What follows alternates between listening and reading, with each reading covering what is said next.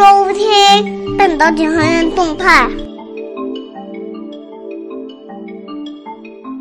大家好，今天想和大家聊的是九月二十号的一条旧闻了，算不上新闻。Dialog 宣布花费四十六亿美元收购 Atmail。Dialog 呢是想要通过这个收购，将两家公司组成年营收二十七亿美元的大公司。他们主要的产品呢会是来自于 Dialog 的电源管理、Atmel 的处理器，形成一个主要市场，针对为电源、IoT 和汽车的公司。那两家公司两年之内可以达到一点五亿美元的协同成本 synergy，这不算是一条新闻，但通常的收购呢都会要进行，呃，至至少少三个月，各个地方要审批、要整合、料号、通知客户等等，有非常多的事情要做，半年到三个季度不是没有可能。我们还是持续关注，Atmail 到底怎么了呢？使得好像我们印象中，哎。排名前几十的这样一家做 MCU 的一家美国公司，突然就不行了。我先去 Google Finance 上看了 Atmail 的财报，从财务数字来看比较可惜。，ATM 虽然挺过了金融危机，但 ATM 度过了金融危机，从十六点五亿美元的二零一零年的年收入，增加到了二零一一年的十八亿美元。到二零一二年开始，可以说这个数字急转直下，并且呢一直是一蹶不振。二零一一年十八亿，二零一二年十四亿，一三年十三点八亿，到一四年还是十四亿，没有什么变化。看它收入的结构来看呢，实际上亚洲贡献了 Atmel 所有全球收入的将近六成，八亿多是来自于亚洲的收入的。但是这两年呢，呃，如果我们再去对比最近的两年，一三年和一四年，就会发现亚洲的收入连年在下降，一四年比一三年要下降，一三年比一二年财年也还要下降，而其他的地区的市场或维持或有小幅的增长，但是整个还是收缩的。看 Atmel 的产品呢，它还是始终保持在 Memory 通用的 MCU，然后。独立的一个汽车的 BU，但和地区的收入一样，每一家变化不大。同时呢，值得注意的是，Atmel 在投资上相对比较保守。我和 Atmel 一个工作多年的销售经理有过交流，他也非常同意这个说法。Atmel 这几年的投资呢，呃并无建树，应该讲，呃，尤其在花钱这件事情上，哈。呃，我们看一四年七月份，Atmel 呢是花费一点四亿美元收购了 Newport Media，这是一家年收入只有四千三百万美元的做蓝牙的小公司。再早的时候呢，是一三年收购了 IDT 的智能表类的产品线，实际上还是补充了他们 MCU 用到三表这样的一个市场。再早，那就是零九年收购 Meshnetics，这是一家做 Zigbee 做通讯类的小公司。你你会发现，他在收购策略上一直是那种。动作不大，一步三回头，隔个几年来一次，这样的一种 style，呃，你似乎可以看到他们要是为了完成以这个 memory 加上 MCU 为汉堡包的这样的一个主食，然后呢，要买进旁边一些小菜来搭配成一个更好的方案。这些小菜就包括像蓝牙、Zigbee 等等这周边的一些东西。但同样的，你如果去对比 Microchip，就会发现啊，大家也都是一样，Microchip 和像 TI 啊。Intel 啊，这样的公司，他们做的一些收购是很大不同的。原先也有 Microchip 的人和我讲，Microchip 的收购都是在其他公司低潮的时候，相对快不行的时候，以比较低的价格去捡便宜货（打引号哈）。那 TI 呢？你你看它收购 National 都是要溢价百分之好几十去做收购的。但说回来，Microchip 这几年它的收购对它 MCU 周边的。analog analog analog 这样的一个战略是进行的系统化的、有胆量的、有频度的收购。这个呢，我们具体在我微信之前的文章有讲过，Microchip 的收购。不过有一句说一句啊，Atmail 它产品团队所做出来的东西，memory 也好，touch 也好，MCU 也好，一直是还有着非常好的口碑的。这个也必须要承认 Atmel 它是一家。什么样的公司呢？Atmel 是诞生于一九八四年这一年，这是一个风云突起的一年啊！这一年，美国的戴尔诞生了，思科诞生了，在中国，海尔、联想都在这一年诞生，像是科技元年呢。乔布斯那年也推出了那个打破 IBM 束缚的一个电视广告，在那个 NFL 首播，也就是在一九八四年。一样的，和 Cypress，Atmel 刚刚诞生的时候就是做 Memory，它的这个 M 就是 Memory 的意思。Atmel 现在呢，全球有五千个人，主要呢除除了非意识性的内存，还有 MCU，另外呢，按照汽车和通用市场。又划分了两个 BU。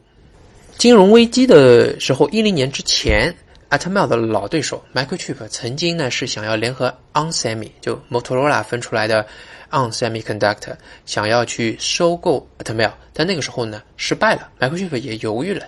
当时要收购的话，它整个故事会是不一样的。Microchip 和 Freescale 当时和日本的 Renesas 的对峙。应该又会演绎出新的故事啊，但这个都只是一些无端的历史假设。呃，还有一个说法呢，实际上引起了比较大的争议，但这个关乎每个公司自己的策略和呃执行的方式，也和每个人所看到的视角有关。您可以听听看哈。曾经有一个离开 Atmel 的一线的经理啊，跟我打个比方，他说这叫摘果子。他离开公司的时候，曾经感叹啊，Atmel 就好像请来了一群。比较高效的果农啊，因为他是形容当时金融危机之后，Atmel 呃所请过来的一些管理层，他们很能够提升公司的销售的效率啊，这个获取 revenue 的能力。所以呢，他就举了一个果园的比方，说这群果农走进一片茂密的果园，他们来摘果子的效率是非常高的。但是当你回过头离开这个果园的时候，他回过头去看。会发现，哎，这个果园变得光秃秃了，因为果子都被摘掉了，而忘记了去种下更多的果子。呃，现在想起来呢，这个比方可能是略带酸楚啊，也有可能有一些伤感或者是醋意。呃，但这个每个人都能看出一些不一样的啊，也有一些朋友表示不同意的，这个也非常欢迎讨论。但我呢，仍旧要把它。说出来，使它变成一个大家自由讨论的一个草根自由的平台。如果大家有其他的想法和意见，也非常欢迎一起来讨论。好，花开两朵，各表一枝。说完 Tmel，我们来看看 Dialog 是什么公司。Dialog 呢，早年的时候，它实际上也是八几年就成立了，但稍微早一点的时候呢，它是在戴姆勒这个集团下面做半导体的。那么从德国这边被分立出来，很多人可能还不知道 Dialog 这家公司，它最有名的呢还是去年的时候想要和另外一家欧洲更大的半导体公司 AMS 奥地利微电子要做一个合并，但是呢也是没有成功。在早的时候，他收购了 iwat 这个应该是一个相近市场的 iwat 也是做 Power 类的，但是大大家做的不一样啊，iWatt 在国内的渗透更好。它呢也吃透了 Lighting 的市场。我们去观察这两个 case 的话，会发现 Dialog 它一直在寻求两件事情：第一，更加多的走向亚洲啊，至少说过 iWatt 是这样子。MS 在中国的运营也要比 Dialog 至少说 operation 的人更多，运营的经验要更强一点。第二个呢，Dialog 也在。一直想做一些增量型的和他做不同的事情的公司的收购或者是合并，来扩充它的这个产品。那么，Dialog 有哪些产品呢？看它公司的财报啊，Dialog 有电源、音频、显示技术和移动系统，其中啊，占了公司八成的收入，就是电源、音频和显示技术组成的。移动系统 BU，这所有都是一个 BU，占了公司八成。它也有汽车，它汽车呢只有四千一百万美元的收入，而无线连接呢是九千两百万，电源转换八千万，九亿美元，百分之八十还是来自于刚才说的这个 Mobile System 的 BU。也据了解这家公司的人告诉我，实际上他所谓的 Mobile Systems 这个占了它所有收入。八成的这样的一个 BU 呢，其中又有超过百分之五十的比例来自于一家公司，你猜到了，苹果 Apple。所以，Dialogue 它是能够感受到深深的危机的。大家想想看，这几年多少公司因为苹果而快速成长，又因为苹果而悄然离场。Search Logic 做音频的，原先也是一样的 story 啊。听说 CEO 都要常常去苹果报道的，结果又怎么样呢？这样的公司不胜枚举。这家公司呢，最近的收入是十亿美元，呃，仍旧呢要比 Atmel 小一点。Atmel 的看法呢是，投资者显然更加要相信 Dialog 的故事。另外也有其他的公司在同时竞购 Atmel，除了 Dialog，一个呢是来自于中国的 CEC，这大家都知道啊，也很多人跑美国，呃，无需讳言。但是呢，最终还失败了啊，因为这这这跟投资的一些策略啊，甚至于说和和国家安全啊，和管理部门与管理部门。和董事会之间的默契也都有很大的关系。Dialog 的成长故事，它的高速成长更能够说服投资者。我们倒过来看也是这样的。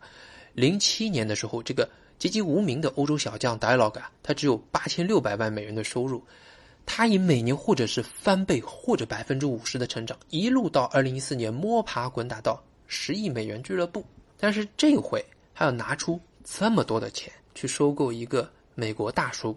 萨姆大叔 Atmel 应该是下了巨大的决心，这个决心就是回到刚才的话题，要和 Atmel 在除了汽车上的不多的共同诉求之外，做一个互补性的收购。你从他的收购声明说要做的一些市场也可以看得出来。那么他要主打的还是像蓝牙电源结合 Atmel 的一些内存 MCU，然后切入到 Dialog 正好打得风风火火的 IOT 市场，IOT。和 connectivity 和它的这个低功耗会发生很大的联系，那正好是 Dialog 可以更进一步发挥的战场。再加上大家都非常看重，也实际非常重要的和 consumer 领域又不那么一样的 design 周期很长的汽车市场。呃，值得注意的是呢，对 Dialog 说，Atmel 在亚洲地区这么多年成熟稳定的运营。啊他所获取的人才团队，他所拥有的稳定的分销体系，那么多的客户基数，因为你靠 MCU 这种 commodity 建立起来的那么多的客户基数，对他来蚕食亚洲的市场，比起这些技术，应该是要更有吸引力的。好，说了那么多，还是说一下我的看法啊。我觉得第一点呢，收购不难，对任何公司来说都是这样的，但你要做投户的管理。你要收购完之后，怎么样能够运营执行出一个新的一流公司的水平，不是那么容易的。大家知道，即使是西方公司与西方公司之间的收购，其成功率也不那么高的，小于百分之五十吧，至少。Dialog 来说，它这十年是顺风顺水的。它怎么样能够在掏出了这么大的家底，还能够扛得住这么大的收购，完成其发展中最重要的一次飞跃，应该讲是一个挑战。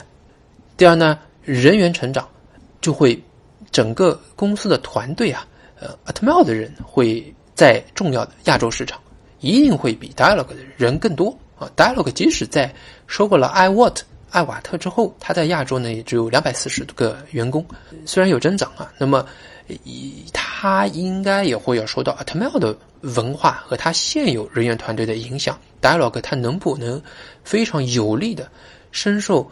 欧洲总部现任的一个领导人过来啊，快速的完成整合啊，或者他启用 Atmel 的，就我们也未可知，也也很有这种可能，因为这是一个非常聪明、快速的一个方式。